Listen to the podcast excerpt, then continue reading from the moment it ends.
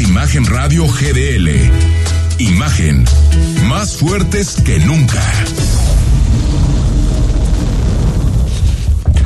Son las 8 de la noche, comenzamos Imagen Jalisco, otra vez estamos en lunes, lunes 23 de agosto.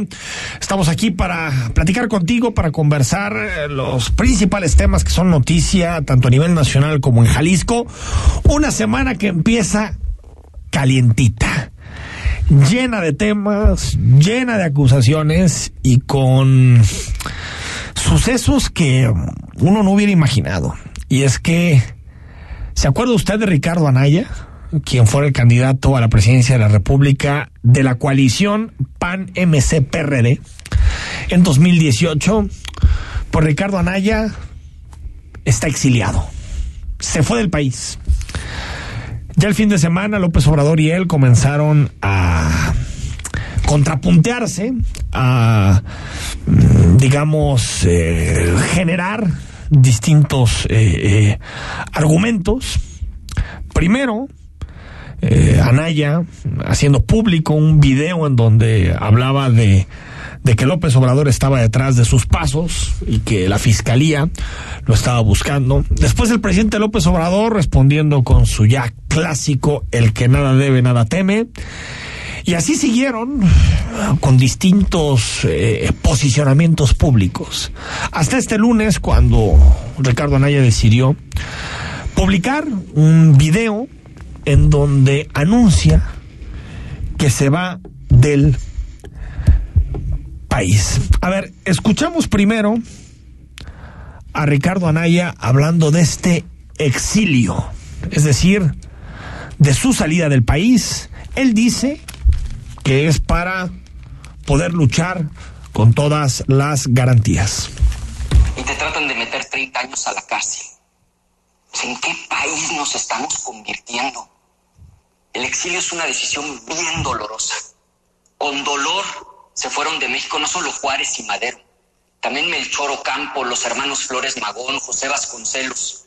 Hoy el venezolano Leopoldo López está exiliado en España, perseguido por Nicolás Maduro el amigo de López Obrador. Yo no me comparo con ellos, pero por ello sé que en tiempos de autócratas como López Obrador, el exilio es la única alternativa para poder seguir luchando. Rodrigo de la Rosa, ¿cómo estás? ¿Cómo te va? Enrique, ¿qué tal? Muy buenas noches a todos. pues nunca pensé ¿Qué cosas, que, ¿no?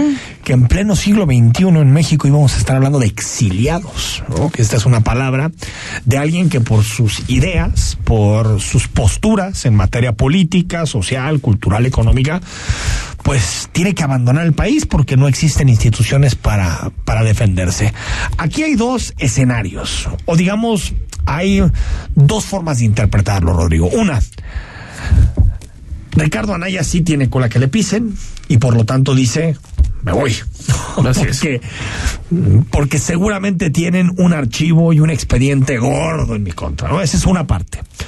O una segunda que a mí me preocuparía más en términos de país, que es que ya no existan instituciones imparciales para poder juzgar a personas como Ricardo Anaya, que nos puede caer bien, nos puede caer mal, nos puede caer regular, de la patada o, o que se nos haga una estadista. De, de filias y fobias. Pero yo creo que en este país lo mínimo que tiene que tener cualquier persona, piense como piense, es un juicio justo. Así es, totalmente de acuerdo. Enrique, a ver, parte de lo que planteas, a ver, esta Fiscalía General de la República, a juzgar por los hechos, está pues muy a la orden del presidente López Obrador cuando no debiera así, porque no debiera ser así, porque, todo, sospechosismo, Rodrigo, es lo que sospechosismo pues, y basado en en, altos temas, hay, evidencia. Y después nos vamos a cuando no era la fiscalía, sino la Procuraduría General de la República en tiempos de Peña Nieto, Calderón, Vicente Fox, etcétera. Bueno, con Peña en aquel momento ya fue fiscalía, ¿eh? Acuérdate que la transformación se hace con el fiscal de, de hecho con, con Raúl Cervantes. Cervantes tal cual. es, en, en aquellos momentos, la Procuraduría General de la República estaba al servicio del jefe de Estado. Y hoy sigue estando, a servicio del jefe de Estado, Enrique. No podemos perder de, vista esos temas. Ahora, entonces le das la razón a Anaya. si yo estuviera en los pies de Anaya, no creo que pudiera haber un juicio justo para mi persona. Al menos en mi opinión, sí. Y eh, señalar en este caso dos nombres.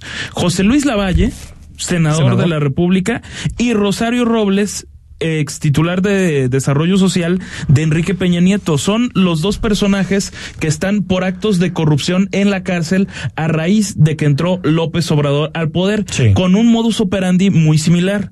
Fueron al reclusorio a presentarse una declaración y de ahí ya no salieron. Entonces creo que sí está basado en bastante lo que dice Ricardo Anaya en sus videos. Eso sí, aclarando, y qué bueno que lo hace, que no se compare con los luchadores sociales de Venezuela, porque ahí sí No, no, nada con- que ver. O ni sea, con los Flores tampoco va a Magón, ser ni con Juan. San Ricardo Anaya. Ahora no se trata de ninguna manera de martirizar a un político. No, no es, no, o sea, político quien sea, ¿no? Eh, No, no se sea, trata de martirizar. El, el asunto es que a mí me preocupa mucho que en un país como México eh, no haya posibilidad de ser juzgado de forma justa. ¿Por qué? Porque esto ya no estamos hablando ni de una cuarta transformación ni de, ni de nada que se le asemeje.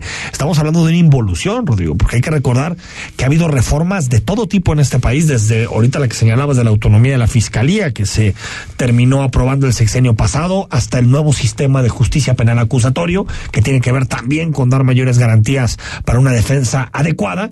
Pero si un político en México tiene que irse a vivir a otro país, porque no existen condiciones para defenderse justamente, ya empezamos a hablar de algo que no se parece a la democracia. ¿eh? Enrique. Ese es, ese es el asunto, porque yo no sé si al final le van a encontrar o no cosas a Naya. Lo que ahorita yo sé, lo que sé, es que no hay pruebas. Ahorita, que yo conozca. Hay una acusación por 6 millones de pesos, que supuestamente podría subir hasta 30 millones de pesos. La- Pero ver, no hay en este momento, Rodrigo, ni una prueba. no. Ahorita, en este momento. Son declaraciones de Emilio Lozoya, el ex titular es de otra. Petróleos Mexicanos O sea, en tiempos de Enrique Peña Nieto por el caso Odebrecht y la reforma Lozoya energética. Fue el cerebro de el caso y es el cerebro del caso Odebrecht. Porque él fue el que llevó su bote para recaudar dinero para la campaña de Peña Nieto. Y el que se está salvando de todo es Emilio Lozoya. Y, parece y- y- que es- y sucede ahí, a ver, dicen que la reforma energética, el total del costo de, de todos los sobornos que se habrían repartido, y si hay videos de eso, son temas El de Lavalle. objetivos, por supuesto el de José Luis Lavalle, es, es un total de 97 millones de pesos. De eso, una parte le había tocado a Ricardo Anaya. Y ojo ahí, Bueno, pero no porque también se señalan a al gobernador de Tamaulipas, Francisco García Cabeza de Vaca, y a Bien. Francisco Domínguez de Querétaro, ambos de extracción Ahora se tiene que probar, no solo señalar. Se tiene que Pero, probar. eh, pero esa es la cosa, porque ahorita está yendo nada más hacia un personaje central que increíblemente parece que sigue siendo la principal cara de la oposición a tres años de la elección de 2018. Bueno, y también, eh, ya lo decías, el modus operandi de la fiscalía, dice Anaya, lo que sucede es que el, el- el presidente me quiere encarcelar. Aunque López Obrador lo niegue, fíjate cómo sí me quiere fregar a la mala. Me acaba de llegar este documento. No habían pasado ni 24 horas de que les dije que López Obrador me quería meter a la cárcel. Contrajeron este papel a mi casa. Es un citatorio. O sea, lo que dice en resumen es que la Fiscalía de López Obrador quiere que me presente este jueves a una audiencia. Las audiencias empiezan por Zoom. ¿Sabes dónde se llevaría a cabo el final de la audiencia? En el reclusorio norte, en las instalaciones de la cárcel. Y aquí dice, los delitos de los que me acusan. ¿Sabes cuántos años de cárcel suman los delitos de los que me está acusando la Fiscalía de López Obrador? 30 años de cárcel. Y dice que él no puede creer en la palabra del presidente más mentiroso de la historia de México. Claro que soy inocente, pero por supuesto que no le creo al presidente más mentiroso de la historia. Sé perfectamente que si entro al reclusorio, como López Obrador amablemente me propone, no me van a dejar salir. ¿Cómo voy a creer en un juicio justo cuando empiezan por alterar el expediente y cambiar la declaración de Lozoya para poder acusarme? Y el presidente López Obrador, digamos que respondió con dos frases que, que hablan mucho del, del papel que, que está jugando el presidente en este caso. El primero es muy a la Fox, dijo algo así como ¿y yo por qué? En realidad lo que está diciendo es no tengo nada que ver con este caso. Eso es lo que tiene que hacer, ir allá a declarar y este, defenderse. No tengo absolutamente nada que ver. Y le dice, si te quieres defender, Ricardo Anaya, hazlo demostrando que no te llevaste dinero de la negociación de la reforma energética. De salir así, adelante. Mejor que vaya y que declare y que este demuestre que no recibió dinero. Pues sí, este es el, el, el, panorama. Eh, yo recuerdo una frase, Rollo, también te acordarás que, que decía, eh, cuando se hablaba de temas relacionados con Peña Nieto en su momento, como por ejemplo Ayotzinapa, decía, este tipo de cosas siempre las saben los presidentes. Este tipo de cosas siempre suceden porque los presidentes lo quieren. A mí me cuesta mucho trabajo pensar que detrás de mm, esta citación, de esta eh, de este expediente en contra de Ricardo Anaya, no esté López Obrador. Ah, es- es me, cuesta muchísimo. Es que es muy difícil de una sostener fiscalía a juzgar por todos los antecedentes. una fiscalía independiente que actúa porque simplemente se encuentra en el camino. Lo que está pasando con el caso de Brecht es cómo se está destapando toda, toda la porquería. Pero se está destapando no para hacer justicia, sino para fortalecer políticamente al presidente Para de la República. fortalecer las narrativas Ahí de todo lo que había en el pasado, Porque- que nadie lo justifica, no es memoria corta, ni mucho menos, a, a una actualidad donde se hablaba Sí. que esos temas iban a quedar resueltos y están Pero muy lejos de queremos- quedar resueltos. Queremos que, que, que nos digan qué pasó, pero también queremos que los verdaderos responsables eh, enfrenten los, los señalamientos. Entonces ahí el tema de fondo es por qué Emilio Lozoya no está en la Emilio cárcel. Lozoya eh, es, digamos, el que da las municiones. El que le entrega las municiones y dice, señor presidente, vamos a administrar. Y López Obrador Primero contra García. Cabeza de Vaca, Lavalle, después Contra periodistas, inclusive. Contra quien sea necesario, contra quien sea necesario, como tú dices, para fortalecer la narrativa, para fortalecer el relato del presidente de la República y fortalecer su presidencia. Otra, es posible que Emilio Lozoya hiciera todo lo que hizo eh, sin que supiera Luis Videgaray o sin que supiera Enrique Peña Nieto. No, por, supuesto que no. Lozoya era el coordinador de financiamiento externo de la campaña de, de- De de Peña Peña, Nieto. Nieto. Y el coordinador de la campaña era Luis Videgaray. Es decir, ahora sí que no hay que hacernos trampa. Está claro que detrás de esto hay un, hay un móvil político y me preocupa mucho, de verdad se los digo, me preocupa mucho que en este país se utilice al Ministerio Público, se utilice a la Fiscalía, no para resolver los delitos que a ti te afectan, no para llevar a los corruptos a la cárcel, sino para castigar a los adversarios políticos. Luis Videgaray, ¿qué hizo cuando llegó a comparecer? Lo primero que dijo es nos tenemos que sumar a la labor de combate a la corrupción del presidente de la República. Pacto de impunidad, Claro, ¿no? ¿Quién, a ver, quien se doblega, por supuesto. quien se somete, eh, eh, recibe, eh, eh, digamos, la venia presidencial. Quien no, termina, como el caso de García Cabeza de Vaca. A ver, ya veremos cómo se prueba y ya veremos si hay actuaciones o no. Yo no, yo no, yo no dudo que haya avisos de corrupción en ninguno de estos casos. Lo que digo es que se utiliza como forma selectiva. Y algo de lo que plantea Ricardo Anaya en sus videos creo que es muy cierto en que dice o estás con López Obrador o no estás y pone ejemplo precisamente el caso de los dos hermanos del presidente López Obrador recibiendo dinero, Dinero. por parte del mismo operador, el señor David León y entonces dice, a ver, si, si tuviéramos una fiscalía que dice, oye, está investigando de manera independiente esos actos de corrupción y se van a llevar a la justicia y al mismo tiempo está investigando a un opositor que cometió un acto de oposición, de, de oposición no y no más, de, corrupción corrupción, o supuesta- eh, y presuntamente. de, de presunta corrupción y va a terminar en la cárcel, entonces tienes un panorama completo que dices, hay una auténtico, una auténtica procuración de justicia, un auténtico Estado de Derecho y entonces ahí es cuando Ganas te das cuenta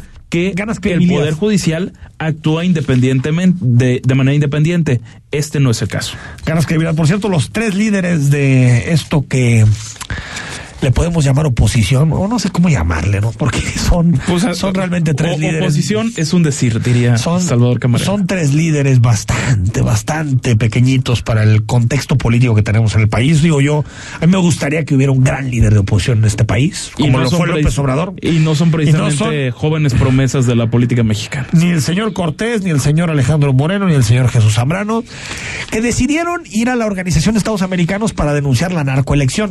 Chistoso porque fueron ante la OEA, un organismo que un día después de la elección dijo que había sido una elección de primera. Exactamente. ejemplar. Entonces, hay que le vean una, una tarjetita, ¿no? Así como, oye, esto opina la OEA de la última elección en México, uno.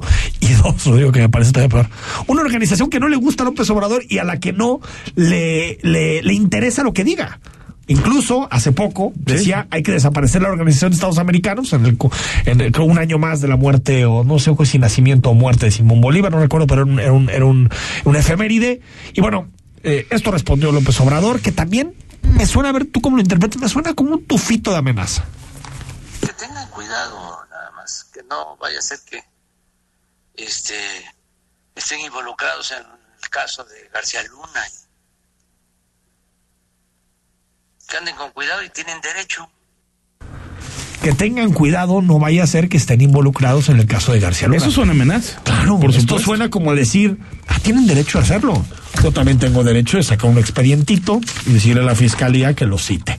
Es que es el O, a la propia unidad de inteligencia financiera. Ahí está, Porque que es son el los- brazo. Son los dos brazos, a ver, ultra favoritos del presidente y no es cosa menor. La fiscalía por parte para que vayas a prisión y la otra para congelarte la cuenta. Y, y lo que significa que te congelen una cuenta bancaria, No, Enrique. no. A ver, lo te- que significa que eso. te congelen las cuentas bancarias por una parte, eh, eh, Rodrigo, o que te, o que le busquen a través del historial financiero y crediticio de cualquier persona cualquier argumento para incriminarte. Es decir, a ver, yo creo que estos temas nos hablan de una preocupante descomposición. Oye, pues qué bueno que A son, los que corruptos, son mira. diferentes, ¿eh? Porque la verdad. Oye, eh, Rodrigo, a los corruptos a la cárcel. Yo no tengo la menor duda de eso. Ahora, no solamente a los corruptos que le caen mal al presidente. ¿No? Ese Se trata de acabar la corrupción de fondo. Y de Más bien. fondo implica personajes de izquierda, de derecha, de centro, de partido, de la partidocracia que sea. O se llamen, o se apelliden Bartlett o Lavalle, o no. Pero bueno, al parecer aquí en este gobierno, O Pío López Obrador. la cuarta transformación es eh, encumbrar la justicia selectiva como nunca habíamos visto en este país.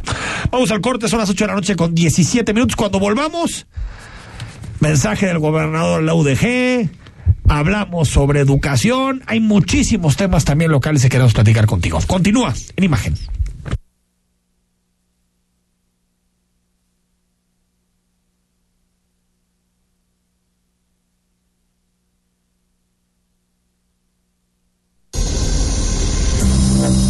El análisis político. A la voz de Enrique Tucent. En Imagen Jalisco. Regresamos. Esto es violencia política en razón de género. Estás exagerando. Estas cosas pasan desde siempre. ¿Violencia política? No sé. Mejor que te guíen quienes saben. Consulta la guía para la prevención, atención, sanción y reparación integral de la violencia política contra las mujeres en razón de género en igualdad.ine.mx. También puedes escribir a vpgqueja.ine.mx. Contamos todas, contamos todos. INE. Oficina. Con Versa encontrarás confort, elegancia, vanguardia. Lograrás optimización en tus espacios, innovación en muebles y sillas para oficina. Versa Concepto, líder en sillas y muebles para oficina. Visítanos www.versa4.com. Con los precios muy bajos de Walmart, todos vivimos mejor. Suavitel de 3 litros a solo 65 pesos. Walmart, lleva lo que quieras, vive mejor. Negocios y la economía se encuentran en una profunda transformación. Para entenderla, se requiere de una visión dinámica, global, joven y fresca. Rodrigo Pacheco te espera con un nuevo enfoque en imagen empresarial. De lunes a viernes, de 6 a 7 de la mañana, por Imagen Radio, poniendo a México en la misma sintonía. La información debe ser actual y debe transmitirse. Tiene que llegar cuando se necesita. Imagen informativa con Patricia Rodríguez Calva. Domingos, 7 de la noche. Imagen Radio. Poniendo a México en la misma sintonía. El análisis, la polémica, lo asombroso, el interés. Todo eso somos. Imagen Radio.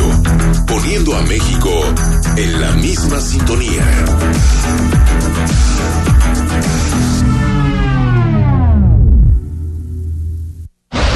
Queremos conocer tu opinión.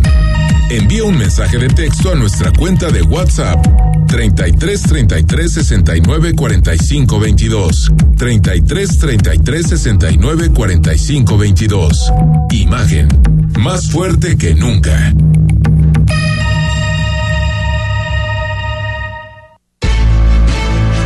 Estás escuchando Imagen Jalisco con Enrique Tucent. Facebook, Imagen Radio Guadalajara. Imagen, más fuertes que nunca. 8 de la noche con 21 minutos. Estamos a una semana, una semana de volver a clases presenciales. Yo realmente no sé frente a qué realidad estamos, porque esto no lo hemos vivido en la pandemia. Siempre en la pandemia ha habido apertura y cierre de locales, de sectores económicos, pero ha habido siempre un, un factor constante, que es que las escuelas están cerradas o están en su mayoría cerradas. Ahora nos enfrentamos a un regreso a clases con los con el número de casos por, por los cielos. La semana pasada lo platicábamos, Rodrigo, 877 muertes en un día, 28 mil casos. Y pues el gobernador no da marcha atrás, ¿eh? No.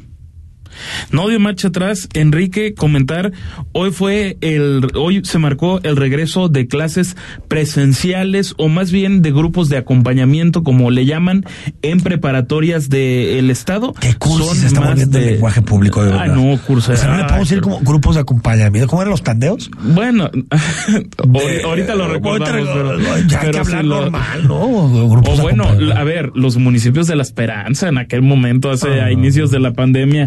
Cursi, cursi, A ver, cursi. es que las cursilerías vienen desde Palacio y, Y se copian en muchos y- y se copian en este estado y vaya que aquí también, si les gusta hablar de cursilerías, en fin, más de 300 mil estudiantes los que estarían retomando la presencialidad.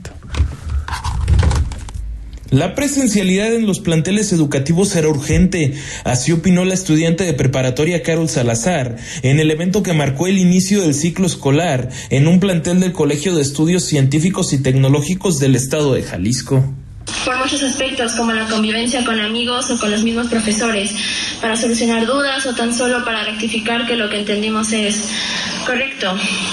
También implica la atención que se le presta a la clase. Si tomas una clase por computadora, existen muchas distracciones al alcance, como revisar el teléfono, mirar la televisión, mientras los profesores no se dan cuenta de que no les están prestando atención. En una clase normal, los profesores tienen más campo de visibilidad para ver quién no está prestando atención o si alguien no entendió del todo lo que se acaba de explicar. En el mismo lugar, el gobernador Enrique Alfaro reiteró que era necesaria una mayor presencia de estudiantado. Los focos de contagio no están en las aulas, aseguró. Vamos a demostrar que el riesgo de contagio para nuestros jóvenes no están, no está en las aulas. El riesgo de contagio está en los lugares en donde no se siguen las medidas sanitarias. Está en los lugares donde la responsabilidad individual falla. Pero aquí, en nuestros espacios educativos, vamos a hacer todos, estoy seguro, el- mejor de nuestros esfuerzos para que tengamos un regreso a clases seguras. Son 330 mil los estudiantes de educación media superior quienes retomaron sus clases. Se espera que a partir del 20 de septiembre se integren más estudiantes a la presencialidad. La próxima semana regresarán estudiantes de primaria. Rodrigo de la Rosa, Imagen Jalisco. Oye, y Esa fecha es fundamental, Enrique. ve- 20 de septiembre. 20 de septiembre, ¿Por qué? Porque el 20 de septiembre, ahorita estamos en Es los grupos de ¿no? acompañamientos. Digamos que el 20 de septiembre es cuando se retomaría ya por completo el sistema de quienes regresan a sus clases presenciales de tiempo completo o en ese esquema híbrido. Es decir, dentro de un mes se tendría esa, esa evaluación y ojo con los próximos 15 días que son los fundamentales para ver qué tanto se pueden, se podrían elevar los casos Aunque- de contagio ante la presencia de Pa- para estudiantes medirlo- en escuelas. Adecuadamente, hasta el 20 de septiembre tendremos toda la presencialidad. Exactamente. O sea que realmente para hacer el efecto tenemos que ser 14 días después del 20 de septiembre. Sí, sería Es decir, ya para a principios de octubre. de octubre, primera para semana saber de, sobre todo octubre, para que pero no se haga trampas con las cifras porque a veces tal vez el 12, 13 de septiembre se va a dar un corte y realmente va a ser un corte Pero para de- tener claro, porque ha habido como muchos regresos de clases. A ver, Sí, ya sí hay está. cierta presencialidad desde mayo. No, el asunto es que vuelve media superior. Eh, y, exactamente. eh, primaria, Y secundaria. Ahora, ojo con las primarias, pero el, el dato exacto, 330 mil, los, eh, los estudiantes que digamos de aquí al 20 de septiembre ya estarían retomando sus clases y a juzgar por lo que se pudo platicar y por la opinión del alumnado de esta mañana, pues ellos querían regresar. Oye, ¿qué te dicen los tapatíos sobre el tema? La calle, ¿qué nos dice? A ver, pues puntos encontrados, los Los escuchamos, escuchamos, a continuación. Por seguridad por línea, por seguridad por- tanto por los alumnos como con, en general a todos. Pero también hace falta que ellos se integren más a, la- a las clases presenciales por, por así por la educación de ellos. Pues yo creo que sí, porque pues de todos modos, por la chavalada está perdiendo de estudiar. Yo para mí sí estaría bien ya que volvieran. A mí sí me agrada la idea. Porque cuenta que yo tengo tres niños de primaria y eh, lo que fue el ciclo escolar pasado pues se me hizo pues sí muy pesado. Igual pues yo les daba clases a los tres y todo en la casa y todo muy bien su escuela y todo, pero me parece bien porque no es lo mismo que yo les puedo enseñar o cómo se los puedo explicar yo a cómo es el maestro y en las aulas. Y en la primaria donde van mis hijos ya nos dieron, ya nos dijeron todos los protocolos que van a seguir y todo y me parece bien. O sea, creo que es lo mismo. A ver, es que es un es una especie de, que- de sí pero no. Sí, eh, a ver, hay de todo, ¿no? Pero creo que identifico un argumento que es mm, ya fue mucho tiempo, ¿no? Con, con clases virtuales, con clases a distancia, y esto está afectando a los jóvenes y está afectando a los niños. Entiendo que es más o menos La el salud argumento. ¿no? mental. La salud mental uno y también el, el ritmo y avance en términos educativos. Ahora, eh, a mí a mí me sigue faltando mucha información sobre este tema. Por ejemplo, eh, tenemos claro la afectación de la variable variante delta delta eh, a los niños por ejemplo qué tan qué, qué tanta afectación existe yo por lo que he leído en distintas revistas científicas de divulgación hay más contagios con la variante delta hay más y hay más Una niños persona podría contagiar hasta ocho personas con la variante delta. Pero no solamente estamos hablando de población en general, sino entre niños en específico. Entre niños. Entre niños y entre, y entre adolescentes. Realmente las escuelas están preparadas para ese nivel, eh, desde todos los puntos de vista, desde geles hasta agua, pasando por ventilación. Todo Eso eso estamos, estamos, a ver, sí o no, uno o dos. Eh, eh, entendemos que, que eh, no estamos ni cerca de la inmunidad de grupo. Es decir, y con los lo antivacunas menos, Bueno, bueno, ¿eh? pero lo que menos. acuérdate los datos que vimos la semana pasada. Hay unos segmentos de la población que ni a la mitad están llegando en materia de vacunación. Es decir, no estamos cerca de la inmunidad de grupo y esto puede afectar a los niños. Yo creo que esta idea de volver a clases llueve, truene o relampague es como una especie de, Rodrigo, de, de camisa de fuerza. A ver, ¿por qué no esperamos a que bajen los contagios? O sea, estamos en 28 mil en el país, es una locura, Rodrigo. Es una locura. Y nos dicen que la muerte ya no es igual. Tal vez no llegamos a los 1200, pero estamos llegando casi a 900. No, por hay, hay, hay menos muertes a causa precisamente de la vacunación. Y, y, y, y si después dicen, en torno al 1% de los niños que se contagian llegan al hospital.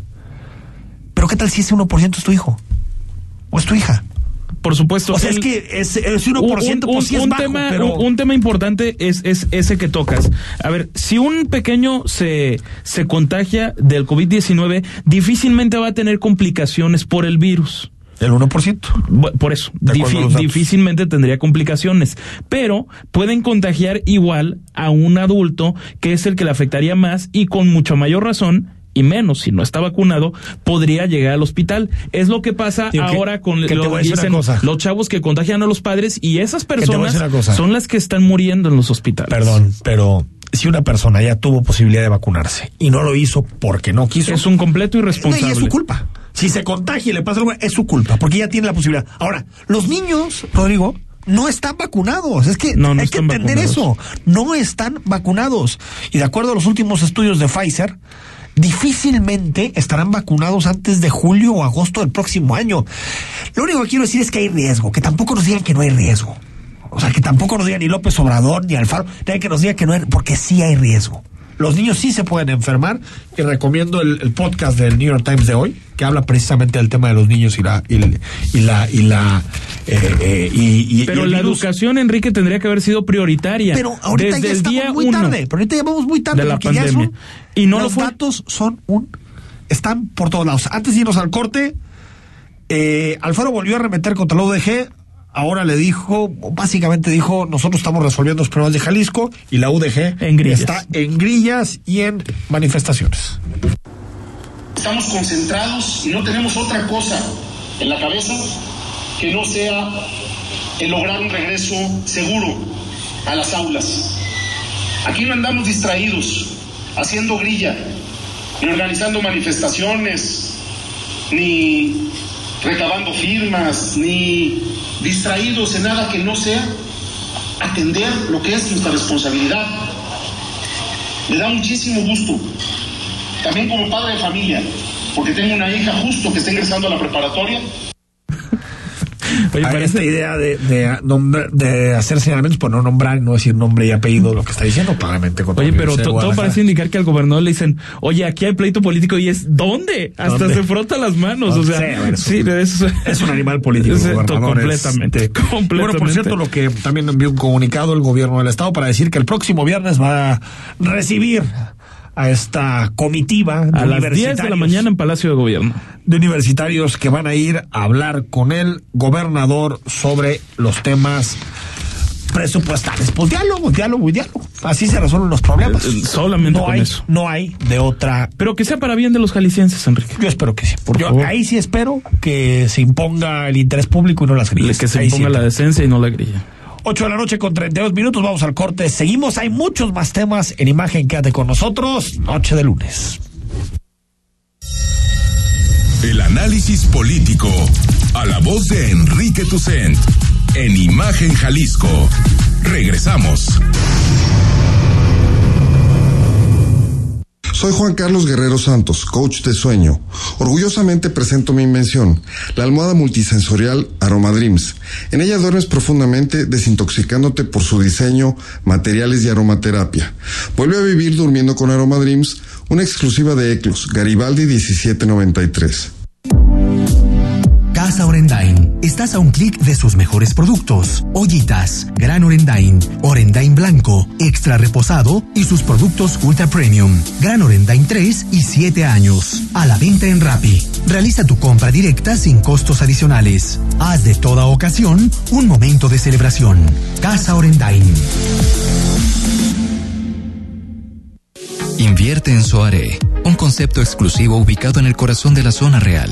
Terrenos en preventa desde 144 metros cuadrados con alta plusvalía y planes de financiamiento a la medida. Construye lo que sueñas. Soaré, hazlo real. Contáctanos en soaré.mx, una creación de tierra y armonía. Escucha Imagen Jalisco con Enrique Tucent. De 8 a 9 de la noche, 93.9 FM. Imagenguadalajara.mx. Imagen. Más fuertes que nunca.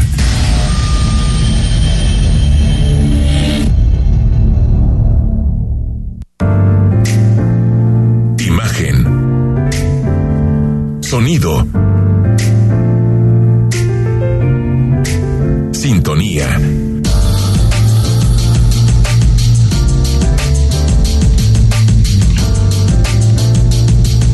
A México en la misma sintonía. Las voces más importantes del análisis político en Jalisco, en un espacio para comentar, reflexionar y polemizar sobre los temas de tendencia a nivel local, nacional e internacional. Imagen, más fuerte que nunca.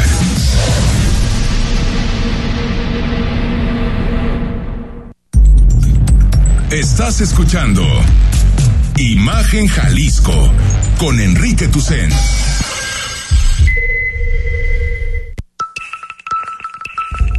YouTube, Imagen Radio Guadalajara.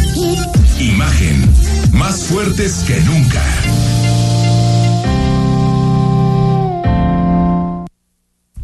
Ocho de la noche con 35 minutos. Seguimos analizando los distintos temas que son noticia en Jalisco y a nivel eh, nacional. Y quiero conversar unos minutos con José Luis Ramírez Quesada, Quesada, Quesada Ramírez y Víctor Peralta, que son de la firma de abogados Quesada, Besar, Becerra y Peralta. José Luis, ¿cómo estás? Muy bien, con el gusto de saludarlos y gracias por invitarme. Víctor, ¿cómo estás? Muy bien, gracias. Muy bien, así con el gusto de saludarlos y saludos a todos los radioescuchas. Oye, a ver, eh, quien guste de los dos, platíquenos del, del despacho, de la historia del despacho, la trayectoria. Inicio.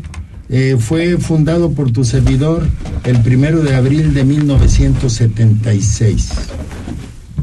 De 1976. 1976 eh, va, eh, está cumpliendo 45 años y vamos a cumplir 46 años de manera interrumpida. Lo inicié pequeño, posteriormente con el apoyo de mi esposa Irma Becerra y, y de Víctor Manuel Peralta, formamos el corporativo y después de ser un, un despacho incipiente nos fuimos caminando poco a poco hasta llegar a donde hemos llegado. 45 años para llegar a los 46. No, pues ya es una vida entera. Es una vida. Y ahora, eh, ¿a qué se dedican en general? Eh, eh, fuimos caminando de arriba hacia abajo y llegamos a, a desempeñar el papel corporativo. hemos atendido transporte público de pasajeros, eh, atendemos bancos, outsourcing, eh, empresas de servicios. Uy, los temas de hoy.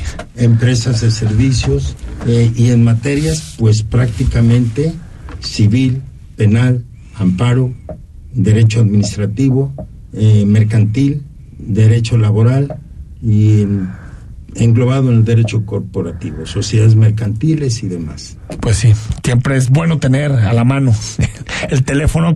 Oye, Víctor, eh, a ver, platícanos un poco sobre. Ustedes fueron patrocinadores de la pasada gira de golf Imagen Vector en el Cielo Country Club, que se llevó a cabo en, en nuestra ciudad, en Guadalajara. A ver, platícanos de la experiencia en general. Orgullosos patrocinadores de ese eventazo, la verdad es que, eh, aparte del tema jurídico que ya habló acá el licenciado José Luis y de, de, lo que abarca el despacho, pues el tema también de, de, de social y de, y de proyección que, que, en una empresa como Grupo Imagen es, es, es, catapultante, la verdad, por el tipo de patrocinadores, el tipo de, de gente que va al torneo. Yo lo puedo decir que es, creo que el mejor torneo amateur que existe en, en el país, tal vez, y una organización Perfecta, perfecta. Esa parte social y deportiva me tocó a mí vivirla jugando con, con un golf medio regular ese día, pero con mucha diversión. Todos ¿eh? tenemos días malos, hombre. con muchísima Pablo. Pablo ahí, este, eventazo, digo, todo el equipo de imagen que nos tocó conocer y, y, y, ser parte, aunque sea unas semanas ahí en el, escuchando nuestro, nuestra empresa con ustedes. Increíble, ¿no? Y recibirnos ahora aquí en, en la estación, que es, es, es padrísimo. No, padrísimo. Eventazo, con, eventazo con... a los golfistas no y a las empresas invitarlos a que se sumen a, a, esa gira Vector de imagen que está padrísima. ¿eh? Seguro, seguro que sí. Antes de, de, de, despedirlos y con el gusto de haberlos recibido, José Luis y Víctor, ¿dónde podemos saber más de, del despacho, José Luis? En nuestra página. En nuestra página que se encuentra aquí precisamente en la tarjeta, este eh, soy malo para grabarme la memo- en la memoria, pero sí lo sé. Es, es triple, www.qvp.mx. Eh, Otra vez, triple www.qvp arro- punto MX. punto MX y bueno aquí hay teléfonos que es 33 38 33 29 98 y terminación 99 ¿no? 99. para cualquier cosa y están ubicados aquí cerquita en Avenida Patria 93 ahí en los cruces Con de, de Patria y Américas Casi vecinos. casi vecinos una zona bonita de la ciudad José Luis Quesada Ramírez y Víctor Peralta de la firma de abogados Quesada Becerra y Peralta gracias por venir con nosotros Gracias, por a ustedes por invitarnos. Estamos a, su- a sus órdenes y les deseamos lo mejor porque vemos un crecimiento muy padre en- de imagen, radio, eh, de abajo hacia arriba. No, y me da mucho gusto que estén con nosotros. Que, que, que, que seamos que seamos socios en esta aventura. Bueno, hoy el presidente López Obrador eh, presentó o dijo que presentaría para los próximos días el plan de apoyo de damnificados por el huracán Grace. Escuchamos primero las voces de algunos de los afectados porque su paso por Veracruz y Puebla fue considerable y también escuchamos al presidente López Obrador que comenzó la mañanera de hoy lamentándose. a dormir porque Muchas gracias. Muchas gracias por venir. Tratamos de soportarlo nosotros. Mis hermanos y yo cuando se vino otro viento más fuerte nos levantó a los tres. Muy amable. A todos Gracias. los del torneo. Con- ah, escuchamos pues al presidente de México, Andrés Manuel López Obrador, con todo este tema del huracán. Enrique, comentar en este caso que son siete las personas que, que fallecieron y, y caray, usualmente en paso de, de huracanes se habla mucho de damnificados, pero muchas veces se presume que nadie falleció. No es el caso de pues este trágico suceso y la enorme polémica, hay que decirlo, ¿por qué no? que está generando pues la desaparición A iba. Fondem. A eso iba, porque con esta política de la cuarta transformación de terminar de alguna manera eh, de alguna manera destruyendo todo en lugar de cambiarlo, porque ese es el grave problema que ha existido con fideicomisos, que ha existido con estancias infantiles, que ha existido con muchísimos temas, pues el Fonden era uno de estos fideicomisos que desapareció. Pero los morenistas dicen que qué bueno, ¿eh? No, sí. Eso dijeron hoy Digo, en el a ver, a este gobierno, República. a este gobierno etcétera. no le gusta gastar en cosas que ellos creen que no son sus propuestas. ¿No? Entonces me parece Enrique, que ya se presentó una prueba de corrupción de la de los fondos. No, ninguno. Porque dijeron, de los más de 70 que desaparecieron, dijeron que iban a, a presentar pruebas de todo el mugrero que eran, porque eso dijeron, y a la fecha no hay nada. no hay nada y bueno nuestro un abrazo caluroso a, a nuestros compatriotas de Veracruz que fue el, el epicentro de un huracán eh, eh, eh, bastante peculiar Grace porque entró por el Golfo de México Así es. y atravesó por la parte del sur centro del país. O sea, se mantuvo en tierra, ya mutó y ya tiene incluso otro, otro nombre que ahorita no, no se ve en la cabeza, pero ya tiene otro nombre más como tormenta tropical. Pero provocó lluvias muy fuertes en Puebla, en el Estado de México. Bueno, hasta nosotros en Jalisco tuvimos ahí La- la una colita, ¿no? la colita del Grace huracán. En este domingo que fue bastante lluvioso en particular. En al efecto. Poniente de nuestra ciudad y también en algunos municipios del interior. Otra de las de los sucesos lamentables de este fin de semana fue que murió un trabajador de petróleos mexicanos por una explosión en la plataforma Q-Alfa.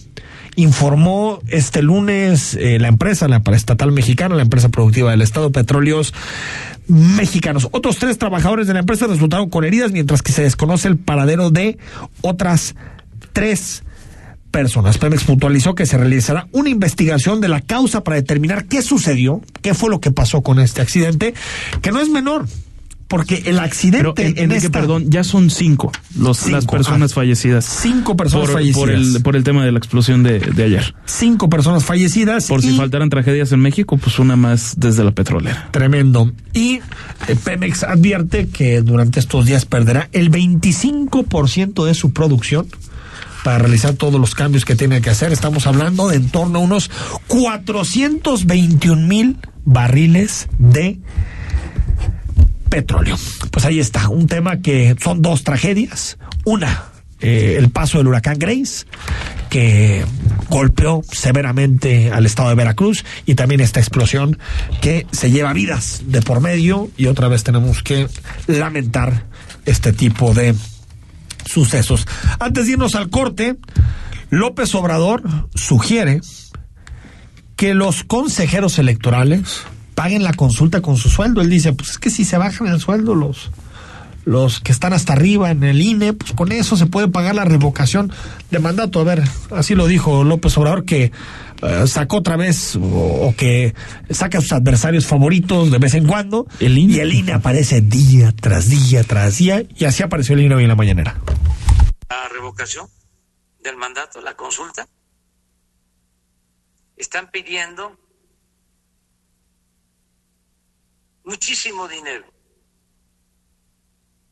creo que 2.500 millones de pesos, para que la gente diga, no tiene caso, este, ¿por qué gastar tanto en eso? Son muy truculentos.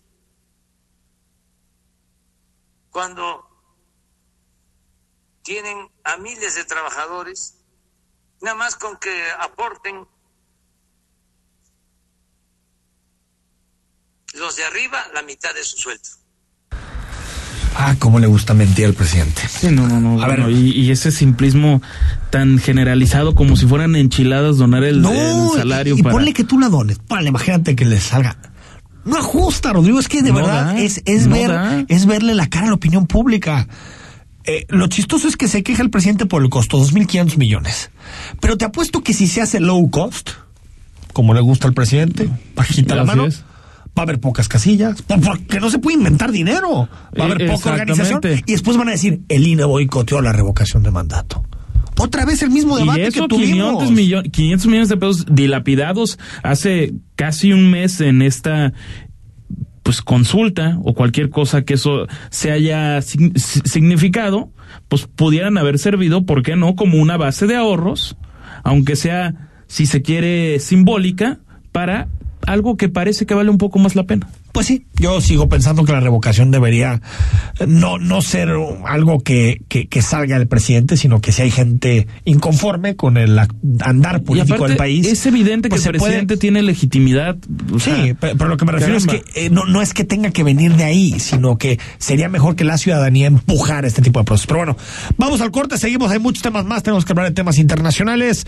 Seguimos en imagen, noche de lunes. El análisis político a la voz de Enrique Tucent en Imagen Jalisco. Regresamos. Casa Orendain, la tequilera con más experiencia y liderazgo desde hace 95 años. Apuesta a la venta online a través de la app líder del mercado, Rappi, garantizando al consumidor promociones exclusivas de la marca dentro de la plataforma. Haz de toda ocasión un momento de celebración. Casa Orendain. Las y los diputados trabajamos por la igualdad. Por eso garantizamos la protección de mujeres, niñas y adolescentes, y legislamos para que la violencia política contra ellas acabe. Además, procuramos el principio de paridad de género en todos los órganos del Estado mexicano. Y con la ley Olimpia, protegemos a cada mexicana contra la violencia digital y mediática. Estas leyes ya son tus derechos. Cámara de Diputados, Legislatura de la Paridad de Género. El mundo cambió e Imagen Radio también. Por eso, podrás vernos en televisión. Busca Imagen Multicast, canal 3.4 de la televisión abierta y en los principales carriers de televisión de paga. Imagen Multicast, canal 3.4 de televisión digital, poniendo a México en la misma sintonía.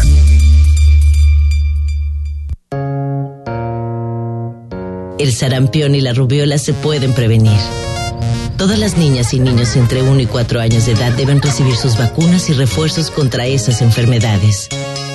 Llévalos con su cartilla nacional a la unidad de salud más cercana. Por su salud, vacúnalos. Secretaría de Salud. Este programa es público ajeno a cualquier partido político. Queda prohibido su uso para fines distintos a los establecidos en el programa. Imagen Sonido. Sintonía. Nuestro sonido es Imagen Radio.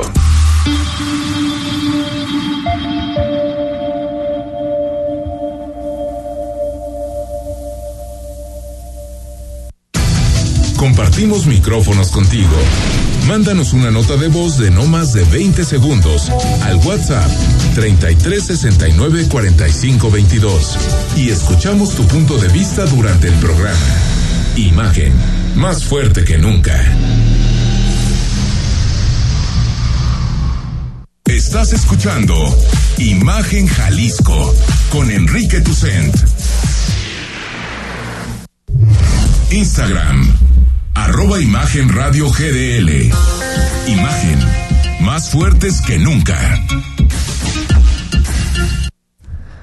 Bueno, somos sede, lo hemos venido platicando desde la semana pasada, de el Norseca Senior Woman eh, Continental Championship de Guadalajara en esta edición, en la edición 2021, en nuestra ciudad. eh, empieza el 26 de agosto y termina el próximo primero de septiembre en la Arena de los Astros, o lo que en su momento fue, bueno, eh, dentro de los Juegos Panamericanos, el complejo panamericano de voleibol. Quiero platicar con Fernando Ortega, que es director del CODE Jalisco, sobre este evento. ¿Cómo estás, Fernando? Gracias, Qué amable. Gracias, Rodrigo. Mucho gusto estar aquí nuevamente con ustedes para hablar precisamente de este Norseca Senior Women Continental.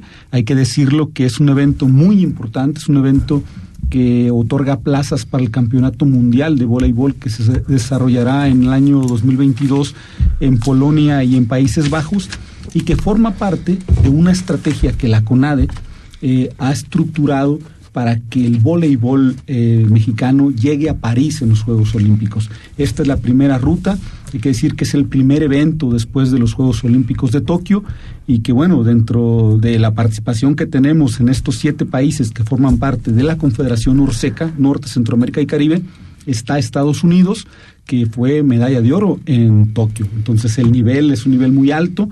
Los países que están participando son Canadá, eh, Puerto Rico, República Dominicana, Costa Rica, Trinidad y Tobago, y desde luego, bueno, ya los citados Estados Unidos y México, que tiene un gran equipo y que seguramente va a contender por llegar a la final, que es donde se otorgan estos, a los finalistas estos dos boletos para el campeonato mundial, y que bueno, también hay que decirlo de paso, eh, bueno, tenemos como figura Samantha Bricio, que está considerada hoy por hoy la mejor voleibolista de, de México, eh, dado que sus participaciones a nivel internacional han sido muy destacadas. Hoy juega para el Dinamo de Kazán en la liga rusa y ha pasado por otras ligas como la italiana y siempre ha sido considerada MVP. eh, eh, de Entonces tenemos un buen equipo. Tenemos un equipo para pelear.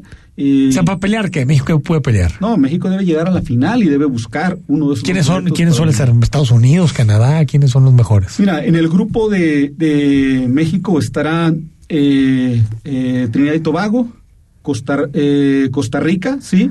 Y eh, República Dominicana. Por lo tal, el cruce en la zona de semifinales debe estar dado eh, contra Canadá, contra Estados Unidos, ya para llegar a la final. ¿Sabemos contra quién abrimos? Sí, abrimos contra Trinidad y Tobago.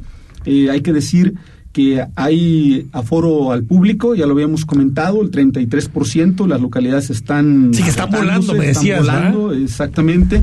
Eh, hay dos sesiones, bueno, la, la, la jornada arranca con un partido a las 2 de la tarde, eh, por las características de los grupos, que uno es de tres, eh, dado que Cuba eh, no pudo al final asistir por la problemática social que están viviendo, un grupo quedó de tres, eh, entonces la jornada inicia a las 2 de la tarde, eh, hay tiempo para hacer un intercambio y el resto de la jornada vespertina arranca a las 5.30 de la tarde donde puedes disfrutar dos juegos y ahí viene México en el horario estelar a las 8 de la noche, arranca contra Trinidad y Tobago, su segundo juego el día viernes debe de ser contra Costa Rica para enfrentarse en el último de su grupo contra República Dominicana y ya ahí, bueno, entrar ya a la zona de eliminación directa. Ahora, eh, si quiero boletos, ¿dó- ¿dónde los busco? ¿Dónde, dónde puedo comprar boletos si me gusta el voleibol? O si quiero vivir la experiencia de un torneo importante en nuestra ciudad, ¿en dónde tengo que comprar los boletos? Están a la venta a través de la plataforma de boleto móvil y desde luego en la taquilla de la Arena Astros del Complejo Panamericano de Voleibol.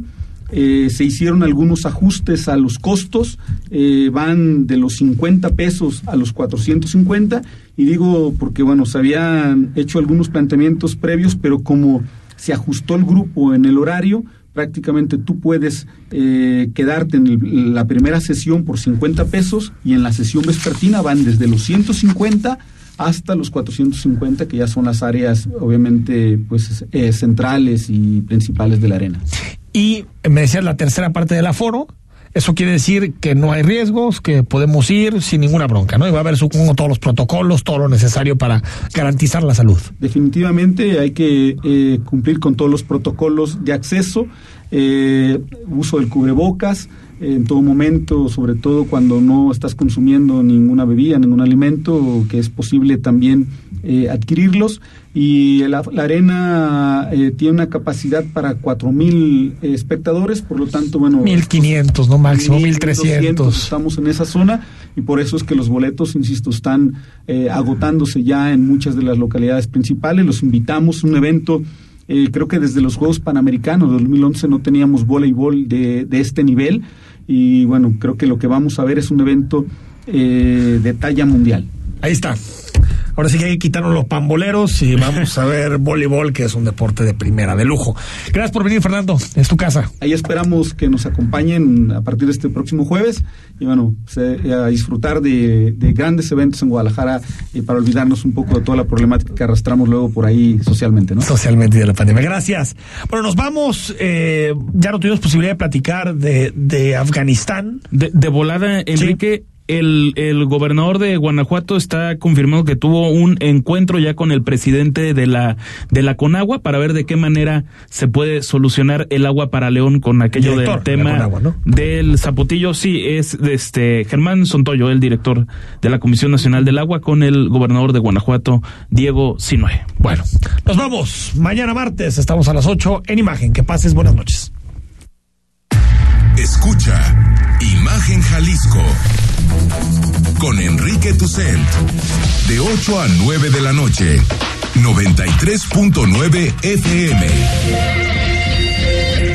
Imagenguadalajara.mx Imagen más fuertes que nunca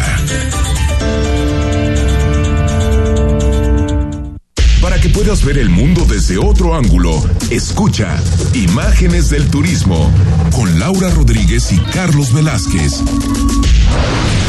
Todos los sábados a las 11 de la mañana. La visión de fondo del turismo por Imagen Radio.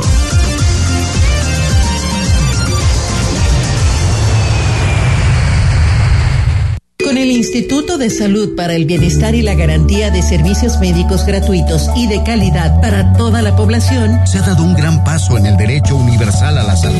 En la 64 legislatura, el Senado aprobó reformas a la Ley General de Salud y a ordenamientos relacionados. Ahora, la atención y los tratamientos médicos no son un privilegio, sino parte efectiva de los derechos de toda la gente. Senado de la República. Cercanía y resultados mitos y leyendas de la música llegan a través de Imagenología. Todos los domingos a las 17 horas con Tania García. Imagen Radio, poniendo a México en la misma sintonía. Living in Mexico. Sábados y domingos en punto de las 7 de la mañana. Con Ana María Salazar. La información precisa de la semana. Análisis y entrevistas en un formato diferente. Completamente en inglés. Living in Mexico. Saturdays and Sundays at 7 a.m. With Ana María Salazar. Imagen Radio. Poniendo a México en la misma sintonía.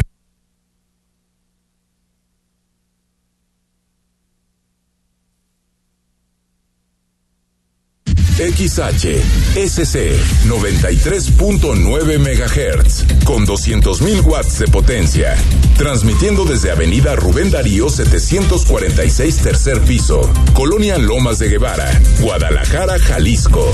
Código postal 44657. Imagen, poniendo a México en la misma sintonía. Está usted escuchando Imagen. Sintonía. poniendo a México en la misma sintonía.